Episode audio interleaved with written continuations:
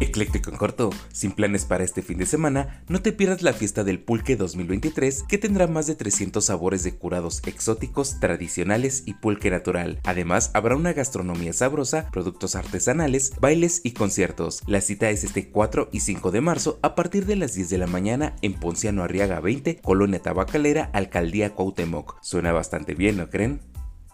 Por si te lo perdiste y como cada año, el Palacio de Minería ya comenzó con la reunión de los mejores autores en la edición 44 de la Feria Internacional del Libro 2023. Habrá 180 expositores, editoriales de revistas, libros, conferencias, lecturas, recitales, mesas redondas, entregas de premios y más de 30 talleres. Si estás interesado, puedes asistir hasta el 5 de marzo en Tacuba número 5. Vaya vaya, espero puedan ir este último fin de semana.